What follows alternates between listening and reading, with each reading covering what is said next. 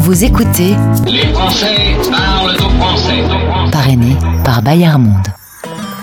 La rentrée approche à grands pas et Bayard Monde est là pour accompagner vos enfants de 1 à 20 ans. bayard-monde.com La radio des Français dans le monde présente Les Français Parle au français parlent au français. sur la radio des Français dans le monde. Animé par Gauthier.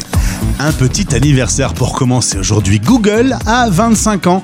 En 1996, deux étudiants inventent ce moteur de recherche qui avait pour but d'avoir des réponses pertinentes aux recherches des utilisateurs. Le nom qui avait été prévu, c'était Google.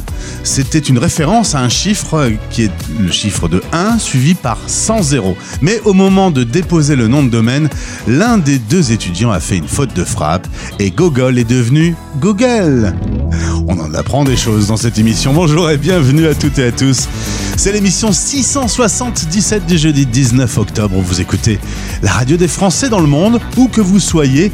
Vous êtes là à midi ou à minuit, ou vous nous écoutez en replay. Vous vous apprêtez à écouter l'émission qui vous relie. En direct. Dans quelques instants, savez-vous que l'hypnose peut vous aider à apprendre une langue? Avec Séverine Fay, elle va nous expliquer comment ça fonctionne dans le cadre de notre podcast Expat Pratique. Et un peu plus tard, on va s'offrir de bonnes crêpes. Les crêpes Suzette à Londres, c'est Laurent Barbier qui a ouvert ces crêperies qui cartonnent.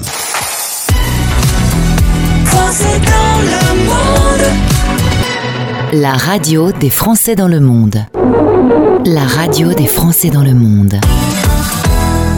Expat pratique, le podcast. Vous vous apprêtez à vivre une expatriation dans un pays où vous ne connaissez pas la langue. Quel stress Apprendre une langue, c'est tellement difficile. J'en sais quelque chose, j'en parle relativement bien une, donc et encore c'est celle que j'utilise toujours. On va parler de l'apprentissage de la langue par l'hypnose aujourd'hui. Première fois qu'on aborde ce sujet sur l'antenne de la radio des Français dans le monde. Je salue Expat Pro qui nous a mis en relation avec Séverine Fay. Euh, on a échangé avec Séverine il y a quelques jours. Elle nous a présenté euh, son parcours. Et là, on va s'arrêter sur un sujet bien particulier. Séverine, bonjour. Bonjour Gauthier, bonjour à tous. Content de te retrouver. Tu es à Colmar. Je suis à Lille. Nous sommes donc aujourd'hui réunis pour euh, un sujet euh, qui m'a un peu étonné. Je vais pas te cacher. Donc je vais faire l'animateur Candide et toi, tu vas m'éclairer euh, dans ces questions. D'abord, tu es spécialiste. Oh bon, je suis sûr que tu vas faire ça très bien. Tu es spécialiste de l'hypnose. On en a touché un mot euh, la dernière fois ensemble. Comment fonctionne déjà l'hypnose Explique-nous le processus. Alors, en fait, qu'est-ce que c'est que l'hypnose? L'hypnose, c'est quelque chose de naturel qu'on fait tous sans le savoir. Euh, Peut-être qu'il t'est déjà arrivé, Gauthier, d'être dans ta voiture, tu te diriges vers un endroit, n'importe lequel, faire tes courses ou rentrer chez toi, ou même aller voir des amis à la campagne, et à un moment donné, tu te dis, bah tiens, je suis déjà là. Eh bien, en fait, ça, c'est un état hypnotique. Donc, c'est un état naturel. Ça équivaut à un état de concentration très intense durant lequel on est un petit peu entre veille et sommeil et on est coupé du reste de ce qui se passe autour de nous. Mais on peut très vite reprendre euh, nos facultés naturelles. Donc en fait, l'hypnose, c'est ça. Mais moi, l'hypnose, euh, ça se passe à la télé, avec des messieurs qui font endormir euh, comme par magie des invités sur le plateau. Voilà, j'ai presque, euh, quand je me renseigne pas sur l'hypnose, cette sensation que c'est un gag. Alors, c'est pas du tout un gag, c'est quelque chose qui est en nous. euh, c'est une faculté naturelle à être concentré. D'ailleurs, on peut même s'auto-hypnotiser. Peut-être qu'on en parlera une prochaine fois. Mais en fait, l'hypnose, c'est un peu comme si notre cerveau était un, un iceberg. À la surface de l'eau, on a notre mental, c'est-à-dire la partie de notre cerveau qui nous permet de réfléchir, d'analyser, euh, de conscientiser. Et puis, euh, la partie immergée, c'est la partie la plus importante de l'iceberg et c'est aussi la partie la plus importante de notre cerveau. C'est ce qu'on appelle l'inconscient. Eh bien, euh, l'inconscient dirige à peu près 80% de nos comportements. Donc, en hypnose, ce qu'on va faire, c'est qu'on va renverser l'iceberg. On va mettre le mental entre parenthèses. C'est pour ça qu'on est un petit peu dans cet état entre veille et sommeil comme si on était euh, dans une bulle. Et puis, on va s'adresser à l'inconscient pendant la séance d'hypnose en lui faisant un certain nombre de suggestions. Mais Séverine, du coup, est-ce que tout le monde est réceptif à cette méthode de l'hypnose? Alors effectivement, on est tous réceptifs puisque c'est quelque chose qu'on fait naturellement tous les jours ou presque. Hein, chaque fois qu'on on regarde un film avec attention, quand on est sur son téléphone portable, quand on fait un jeu vidéo, quand on lit un livre, à chaque fois qu'on est dans cet état de concentration intense, on, on, on bascule en hypnose. Néanmoins, pour qu'une séance d'hypnose thérapeutique ou même de spectacle, puisque tu en parlais, fonctionne, il faut absolument quelque chose de très important. Il faut que la personne ait envie qu'il se passe quelque chose. Donc quand je vais à un spectacle d'hypnose, il faut qu'il y ait une partie de moi qui ait envie de monter sur scène et de se donner un petit peu en spectacle. Et puis quand je veux euh, traiter une problématique qui m'est importante pour, euh, par l'hypnose, il faut vraiment que j'ai envie de réussir cet objectif. Est-ce qu'on dit que c'est une sorte de médecine? Alors écoute, c'est reconnu par l'OMS comme euh, médecine complémentaire depuis 2020 seulement, même si ça existe depuis euh, le XVIIe siècle. Enfin, ça existe depuis toujours, mais ça a été utilisé en médecine depuis le XVIIe siècle. Euh, mais oui, on pourrait parler, mais attention, il faut bien faire attention aux mots que l'on emploie. Euh, l'hypnose, euh, c'est une médecine que j'aime à dire complémentaire, comme le rappelle l'OMS, mais ça ne remplace pas un traitement, ça ne remplace pas euh, une consultation avec un médecin. Attention, l'hypnose ne guérit pas. On ne peut pas utiliser ce terme en tout cas. On est sur la radio des Français dans le monde, nos auditeurs sont aux quatre coins de la planète. Ne me dis pas que l'hypnose peut aussi se pratiquer en visio et à distance. Alors effectivement, l'hypnose euh, thérapeutique, contrairement à l'hypnose de spectacle, se passe euh, grâce à la voix et aux suggestions. Comment fonctionne une séance d'hypnose? Eh bien tout simplement par les, les suggestions qu'on va pouvoir faire, c'est-à-dire que je vais raconter un certain nombre d'histoires. Et dans ces histoires, euh, il y a ce qu'on appelle des messages cachés, des messages subliminaux. C'est-à-dire que en te parlant euh, d'un monsieur ou d'une dame, eh bien, tu vas, euh, tu vas euh, associer ton, ta propre histoire à l'histoire que je vais te raconter. Et puis, tu, ton inconscient va faire des liens, va faire des ponts entre ce que je raconte et ta propre histoire pour permettre à ton inconscient de trouver de nouvelles stratégies. Par exemple, quelqu'un qui veut arrêter de fumer, je vais lui parler, par exemple, de liberté, de grands espaces, de, de choses saines pour son corps, etc. Et l'inconscient va réfléchir à comment est-ce qu'il pourrait s'y prendre différemment pour prendre soin de toi au lieu de te donner une envie d'une cigarette, euh, même si elle est électronique? Donc du coup, on peut faire ça en visio, ça se passe très bien. En visio, ça se passe très bien aussi. Aujourd'hui, j'accompagne des personnes euh, qui peuvent être à, 5 km de chez moi comme à 5000 km. Et c'est tout aussi efficace, je dirais même plus. C'est presque plus efficace quand on est euh, en ligne parce que la personne est chez elle avec ses propres repères. Elle se sent davantage euh, en sécurité, tranquillement installée. Alors que venir dans un cabinet, ça peut pour certains représenter un petit frein. Dans le texte de ce podcast, on va pouvoir retrouver un article que tu as écrit, notamment avec Expat Pro, sur l'apprentissage d'une langue. Alors là, faut vraiment que tu m'éclaires parce que euh, ça donne très envie d'en savoir plus. Alors effectivement, dans les multiples bienfaits, on va dire ça comme ça, de l'hypnose, on peut utiliser euh, la puissance de l'hypnose pour développer ou faciliter en tout cas l'apprentissage d'une langue. Alors, évidemment, il ne s'agit pas de faire une séance pour eh apprendre euh, voilà, une langue sans avoir rien fait, mais euh, l'hypnose va pouvoir aider, faciliter l'apprentissage d'une langue, tout simplement en travaillant justement sur ce qui bloque l'apprentissage d'une langue, parce que euh, on peut avoir des difficultés à apprendre l'anglais, l'allemand, euh, l'italien, le russe, peu importe la langue. Et on en a peut-être un peu tous fait les frais euh, euh, lorsqu'on était dans le système scolaire. Et donc, en hypnose, on va pouvoir travailler sur les injonctions qu'on a reçues pendant l'enfance. par exemple, je me rappelle d'une femme dont le père lui avait interdit d'apprendre une langue étrangère. Bah ça, c'est quelque chose qu'on va garder en tant qu'adulte et ça va constituer un frein. On peut avoir aussi euh, des fidélités inconscientes euh, à nos parents qui ne parlaient pas d'autres langues ou qui étaient mauvais en orthographe. Donc, euh, par besoin d'appartenance au même clan que mes parents, je vais éviter de dépasser ou de faire mieux qu'eux. Je peux avoir aussi des schémas répétitifs. J'ai eu des difficultés à l'école pour apprendre une langue étrangère une fois, deux fois, trois fois. Du coup, en tant qu'adulte, je dois prendre des cours pour évoluer et je n'y arrive pas non plus. Euh, ça peut être une question aussi liée au relationnel avec les professeurs. On va travailler énormément sur tout ce qui est lié aux émotions euh, qui sont associées aux langues étrangères, euh, les interprétations, les associations. À la période de l'adolescence, c'est difficile de, prendre l'accent, on, on rigole, on se moque, etc. Donc certains peuvent même avoir associé quelque chose qui, qui, qui a généré une phobie par rapport à, à l'apprentissage des langues étrangères. Euh, on va également aborder les questions de peur d'échouer ou peur de réussir, peur de ne pas se sentir à la hauteur. Euh, et puis évidemment, euh, la première peur euh, de l'humain s'il en est, c'est-à-dire la prise de parole en public.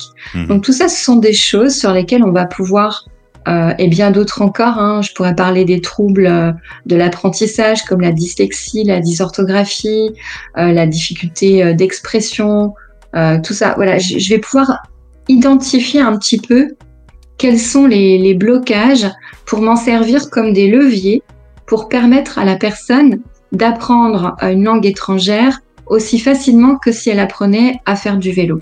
Mais ça va pas l'empêcher de devoir apprendre quand même la conjugaison, la grammaire et le vocabulaire. Euh, ça vient en complément?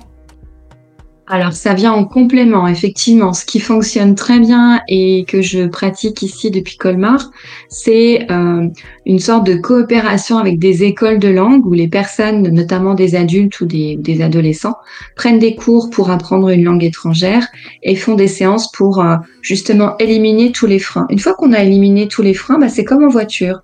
Quand tu as enlevé ton frein à main, c'est plus facile d'avancer et de rouler et d'aller là où tu souhaites. Dans ton article, ça s'appelle l'apprentissage accéléré. Exactement. Voilà. Euh, donc du coup, euh, dans l'ordre, euh, c'est quoi? C'est euh, toi d'abord, c'est le passage de l'hypnose, puis l'apprentissage de façon plus classique, ou, ou ça se chevauche? On peut le faire en même temps. Après, si la personne a vraiment une appréhension euh, des, peurs de ne de, de pas y arriver ou se raconte l'histoire que ça va être compliqué, bah effectivement, il vaut mieux commencer par une séance d'hypnose pour, euh, pour que euh, la séance lui permette de comprendre qu'elle peut désormais apprendre plus facilement que ça ne l'a été pendant sa scolarité, et puis ensuite prendre des cours. Alors pour les langues, ou pour l'arrêt de la clope, ou pour la, pe- pour la peur de l'avion, finalement, en gros, c'est débloquer des, des choses que l'on bloque sans le vouloir réellement, en fait Exactement, tout simplement, l'hypnose, elle va activer notre potentiel ou enlever tous les freins, euh, toutes les, tous les tous les rideaux, toutes les toutes les tous les verrous qu'on avait sur un potentiel que parfois on ne soupçonne même pas euh, que l'on a. Est-ce qu'il faut y croire? Alors non, comme dirait ma meilleure amie, il n'y a pas besoin de croire puisque ce n'est pas une religion. L'hypnose, c'est scientifique. hein, c'est un des modes de fonctionnement de notre cerveau. Euh, L'hypnose s'adresse euh, à notre inconscient. On, on a l'habitude de, de gérer beaucoup de choses avec le mental. Donc le mental, il aime ce qui est logique, ce qui est rationnel. Il aime les 1 plus 1 égale 2. Alors que notre inconscient, lui, il est plus dans la symbolique. Donc l'hypnose, son secret, si je peux en, dire un mot, c'est simplement euh, de travailler sur le symbolisme des situations et, euh, ainsi c'est euh, parler le même langage que notre inconscient et donc mettre notre mental et notre inconscient dans la même équipe en faveur de notre réussite. Séverine, de temps en temps, on doit vraiment te dire, toi, t'es vraiment une fée. Hein Oui, c'est pas faux, et c'est des façons de déplaire. En tout cas, pour en savoir plus, retrouvez l'article dans ce podcast. Et puis, n'hésitez pas à contacter euh, Séverine de notre part. Elle répondra à vos questions. Merci beaucoup pour cet éclairage. C'est la première fois qu'on aborde ce sujet. 2000 interviews. Tu n'as pas idée du nombre d'infos et du nombre de connaissances nouvelles que j'ai pu découvrir grâce à mes invités. J'imagine. Merci beaucoup, Gauthier. Les Français parlent au français, l'émission qui relie les expats, parrainée par Bayard Monde. Suivez Bayard Monde sur Instagram. Parce que la lecture n'a pas de frontières, les magazines Bayard Milan vous suivent partout dans le monde. Recherchez Bayard Monde tout attaché. françaisdanslemonde.fr Inscrivez-vous à la newsletter hebdomadaire de votre radio sur françaisdanslemonde.fr. La radio des Français dans le monde. Le podcast. Si je vous parle d'une bonne crêpe, vous allez me dire, ce gars va nous emmener en Bretagne. Eh bien non, pas du tout, c'est un Parisien installé à Londres. Et on va parler ensemble avec Laurent Barbier qui est avec nous. Bonjour Laurent. Bonjour. Alors là, voilà, on a une belle histoire à raconter. L'histoire d'un monsieur qui va suivre sa femme. Alors, rien que déjà ce point-là, il est euh, assez rarissime. On a plein, plein, plein de conjointes qui suivent leur mari. Et là, ça a été l'inverse. Tu as suivi madame. Exactement. Il a eu l'opportunité de, de, de, prendre un poste en Angleterre dans son groupe. Et, euh, et l'aventure nous tentait pour plein de raisons, pour l'éducation des enfants, pour découvrir un nouveau pays. Et puis, euh, voilà, pour l'esprit un peu punk et chic qu'il y a, qui a à Londres. Quoi. Alors justement, parlons de cet esprit punk. Toi, tu as travaillé dans le monde de la musique, DJ, tu bosses dans le monde des, des, clubs. Euh, tout ça, c'est une belle époque qui t'a beaucoup plu ah ouais, ouais oui, c'était une époque formatrice, les clubs, et puis après les maisons de disques et tout ça, c'était c'était une, ouais, c'était une époque drôle et, c'était une époque très très très vivante. C'était avant la crise du disque et j'ai suis un ancêtre et j'ai connu j'ai vu arriver le truc internet où les mecs disaient bon, on pirate et, et, des, des, quelques directeurs qui disaient mais non c'est pas grave ça passera. et eh ben finalement non. Euh, il y a 7 ans vous vous installez à Londres, les enfants ont à ce moment-là 7 et, et 10 ans. Euh, du coup toi tu te retrouves ben, en, conjoint suiveur euh, avec euh, l'objet de, de, trouver une occupation, euh, un nouveau métier, il faut se réinventer. Voilà, c'est complètement, c'est complètement ça. J'avais commencé déjà à Paris à tester un peu la restauration dans une petite euh, petite échoppe que j'avais ouverte. Et euh, et l'idée, c'était de prendre son temps et de remonter ici, le temps d'apprivoiser la ville, de, de, de, comprendre dans quel quartier il fallait se poser, quel était le flux des gens, quels étaient leurs désirs, leur mode de consommation, etc. Voilà. Alors là, il faut justement parler de ce lieu que tu as trouvé. Euh, ça se trouve à, à Battersea Square. Tu me dis qu'il n'y a pas un endroit qui est très très fréquenté, très passant, euh, mais par contre, c'est à côté d'une école française et à côté d'une école euh, fréquentée par euh, notamment la famille royale, s'il te plaît, et pas mal de stars. Et donc, euh, raconte-nous un peu le repérage que tu fais là-bas. Euh, si je raconte cette, cette histoire, c'est quand on quand on repère un lieu, euh, on, on, vient faire un peu le, le, planton et regarder le flux des gens. Euh, et, et, donc je me suis pointé un matin pour regarder qui venait, dans, dans, notamment dans les écoles et qui passait devant ces boutiques et serait susceptible d'être client. C'était un matin un peu sombre, comme il existe à Londres parfois. Il, il pleuvait beaucoup, comme ça arrive parfois, pas souvent à Londres. Donc j'étais vêtu d'un imperméable et je regardais des enfants qui avançaient dans la rue. Donc je me disais moi c'était bizarre. Et puis on m'a tapé sur l'épaule et on m'a dit ah, Monsieur MI5, donc service secret euh, euh, britannique. On m'a bonjour, qu'est-ce que vous faites là? Et, En m'expliquant qu'il y avait des personnalités qui, étaient susceptibles de rentrer dans l'école là, donc ils voulaient savoir ce que je faisais euh, de, debout sous la pluie à regarder les enfants à 8 heures du matin. Donc je lui ai expliqué que j'étais intéressé par le restaurant. Voilà, depuis on est devenu copains, c'est devenu un client, il n'y a pas de souci. Et donc cette crêperie, alors une espèce de salon de thé, c'est vrai qu'on n'a pas tout à fait le terme, c'est-à-dire qu'on vient, on peut emporter, on peut se poser pour boire un petit café ou un thé. Ouais. Voilà, un petit, ouais. un on peut travailler toute la journée, on peut faire des jeux de société, on peut, on peut déjeuner, on peut, on peut, on peut petit déjeuner euh, à toute heure. Les Anglais sont pas vraiment d'heure et pas, pas, pas de, pas de religion là-dessus, donc ça mange n'importe quoi, n'importe quand. Donc, euh, voilà. Et là-dedans, dans cette euh, crêperie euh, Suzette, on, on, a un style très français. Tu, tu joues là-dessus. Ah ouais. Oui, oui, oui. On est fiers de nos accents et puis de, de, de, de ce qu'on sert euh, à manger particulièrement. Nos viennoiseries, par exemple, viennent surgeler de France, du nord de la France d'ailleurs, euh, d'une vraie boulangerie. Euh, notre pain aussi, notre pain est français, nos, notre farine est française. Voilà, on en joue et on essaie de pas trop mélanger les choses. On fait pas, on fait pas de, de on fait pas trop de concessions. À la, à, la, à la, cuisine britannique, si tant est qu'elle existe. Mais... tu m'as dit on fait pas de sandwich mou. Non, on fait pas de sandwich mou parce que les gens venaient au début, ils disaient Est-ce que vous avez du vrai pain? Quand on leur montrait les baguettes, ils disaient Non, mais non, du vrai pain. C'est quoi du vrai pain? C'est du pain de mie en fait. Donc, non, non, non, non, ici on fait des sandwichs qu'on mange avec des dents. Donc... Alors, euh, autre grand moment. Ils s'y sont faits, hein, c'est très drôle. Hein. En fait, les Anglais, ils sont, ce truc, c'est que à partir du moment où c'est fait avec respect et humour, ils ont beaucoup de sens de l'humour, beaucoup de recul. Et donc, c'est vraiment de, de beaucoup de charriade avec les clients, on connaît tout le monde, c'est très très drôle. On joue notre côté français, on surjoue d'ailleurs parce que c'est on surjoue plus qu'autre chose. Et puis voilà, et c'est toujours cette petite euh, chambrade rigolote qu'il y a avec eux. Un jour, le MI5 va justement rentrer dans ta crêperie pour euh, t'annoncer que la famille royale va passer chercher une petite crêpe. ouais, c'est ça, ouais. ouais. ouais. Des cafés croissants pour l'instant, au fait, au début, même pas des crêpes, mais, mais ouais, ils sont ils sont rentrés à quatre, ils ont inspecté un peu. Il y en a deux qui se sont posés en salle, le temps que quelques représentants de la famille euh, arrivent tranquillement, qui euh, nous ont des gens adorables et qui sont traités euh, chez nous comme n'importe quel autre client, qui font la queue, qui payent, euh, qui parlent à tout le monde. Enfin, c'est Kate Middleton, elle fait la queue pour avoir son croissant. ouais, Ah ouais. ouais. Et si, si, mais elle fait la queue, c'est-à-dire que ça peut arriver parfois qu'un nouvel employé un peu zélé euh, la fasse passer devant, et c'est non quoi. Elle fait la queue et elle paye. C'est comme ça. Eh ben, Non, l'idée c'est qu'ils soient traités comme des comme des clients normaux. Et d'ailleurs, c'est des clients normaux et vraiment adorables et très bien, très bien élevés. pour avoir fréquenté le milieu de la musique, euh, on peut être une star et avoir envie d'un croissant, c'est pas incompatible. Et, Ouais. et justement, d'être traité comme un client normal, à mon avis, ils apprécient. Exactement. Je pense que ça ça ça, ça soulage. Alors, quelle euh, petite star viennent euh, manger tes crêpes? Alors, quelle star on a euh, dans, dans celle que j'arrive à reconnaître, parce que moi je suis vieux et que en plus je n'ai pas toute la culture euh, anglaise. euh, euh, mais on a Hugh Grant qui venait beaucoup pendant un moment. On a eu Florence the Machine qui venait, enfin sans les machines, mais Florence. Euh, on avait, euh, ah, avait les Français, Olivier Giroud par exemple, Patrice Evra qui venait pas mal parce qu'il habitait juste en face pendant pendant la pandémie par exemple. On était resté ouvert.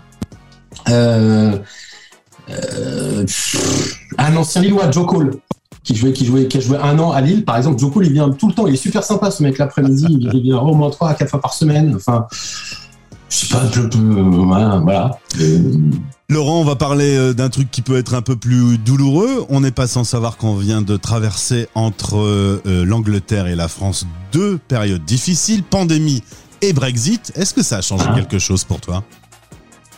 Alors, la pandémie, oui. Le Brexit, pas vraiment. Le Brexit, c'est le Brexit, c'est gênant maintenant pour recruter du personnel. Parce que plein de gens sont partis, les étudiants qui étaient là avant sont partis parce que maintenant il faut un vrai contrat de travail, un visa pour rester. Donc ça c'est chiant. Euh, la pandémie, euh, pour être tout à fait honnête, nous on en avait bénéficié parce que tout le monde, on avait le choix de fermer ou d'ouvrir en, Angleterre à partir du moment où on pouvait faire du takeaway. Et, euh, et nous, on avait fait le choix de rester ouvert dès le premier jour. Et en fait, on a fait un carton. On a fait un carton absolu. Et c'est ce qui a vraiment. Ça a été un pas décisif chez, Suzette. C'est-à-dire qu'on est devenu très populaire dans le quartier parce que les gens avaient besoin de se retrouver quelque part, de parler à quelqu'un, autre qu'à leur conjoint ou à leur famille. Donc, ils venaient parler au, au mec de chez Suzette qui leur faisait un café. Et, depuis, c'est resté. Les Anglais sont très fidèles c'est resté et puis on, on, on avait fait quelques petites OP avec pour la NHS des machins comme ça et c'était il y a eu pas mal de solidarité c'était assez euh, assez sympa comme moment en fait la première pandémie en Angleterre elle s'est vécue mieux qu'en France c'était euh, il y avait beaucoup moins de contraintes les gens n'avaient pas de timer pour rester dehors il faisait beau voilà donc euh, Les affaires vont plutôt bien. Ouverture à South Kensington de- d'une seconde crêperie. Ça y est, Suzette est maintenant euh, Ouais. une, une franchise en développement. euh, en les cas il y a une petite sœur quoi voilà Une première petite sœur. Une première petite sœur voilà. Euh, euh, visiblement, du coup, l'anglais aime manger sa crêpe française. Ah ouais, quand il, met du temps à s'y mettre. Ah, La crêpe, il connaît, mais la, galette, il a plus de, plus de mal à comprendre ce que c'est que ça. Enfin, c'est, c'est, une question de culture. Euh, On ne travaille pas tellement le, blé noir en, Angleterre, donc, donc c'est, mais, une fois qu'il goûte, ouais. Je pense qu'un peu tout le monde, je connais peu de gens qui aiment pas les galettes, en fait. En tout cas, ça m'a ouvert l'appétit. Merci Laurent d'avoir répondu euh, à nos questions. Merci Laurent, bonne chance euh, pour ce développement. Bonjour à toute l'équipe. Merci Gauthier, à très bientôt. Les Français parlent au français, l'émission qui relie les expats, parrainée par Bayard Monde. Suivez Bayard Monde sur Instagram. Parce que la lecture n'a pas de frontières, les magazines Bayard Milan vous suivent partout dans le monde. Recherchez Bayard Monde tout attaché. françaisdanslemonde.fr C'est le moment de l'émission. On va faire un tour sur françaisdanslemonde.fr. C'est la musique qui est à l'honneur aujourd'hui. Vous avez une section musique et un onglet vidéoclip avec euh, tous les coups de cœur des morceaux que l'on diffuse actuellement sur votre radio. Si vous allez voir un clip en plus, ça joue dans le niveau du classement de ce titre dans le top 10, classement animé chaque week-end par Mylène. D'ailleurs, Mylène et son fabuleux top 10 va nous emmener dans une destination de rêve cette semaine.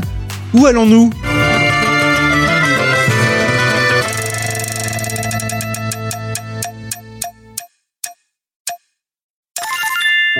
Whitehaven Beach, le paradis blanc australien. Considérée comme l'une des plus belles plages du monde, la plage de Whitehaven est abritée par les récifs de la Grande Barrière de Corail. Ses eaux sont magnifiques, avec des variations de turquoise tranchant avec le sable très blanc et ultra fin de cette plage de 7 km, nichée dans le parc national de l'archipel des White Sundays Iceland, dans l'état du Queensland en Australie, qui compte au total 74 îles. La randonnée palmée est bien évidemment l'une des plus belles activités à faire. Mais il faut savoir que ce plaisir peut être gâché lors de la saison des méduses, entre décembre et mars. Même s'il sera toujours possible d'explorer ces eaux cristallines, ce sera à cette période en combinaison intégrale, les piqûres étant potentiellement mortelles. C'était Les Français. Parle au français. Parle au français. C'est marrant parce que ça donne envie et en même temps ça donne pas très envie non plus. Le fabuleux Top 10 de Mylène, c'est chaque week-end votre classement des titres les plus diffusés.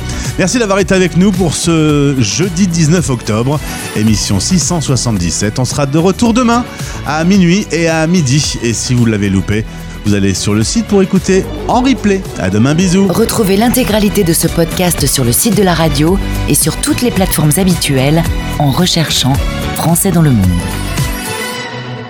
Françaisdanslemonde.fr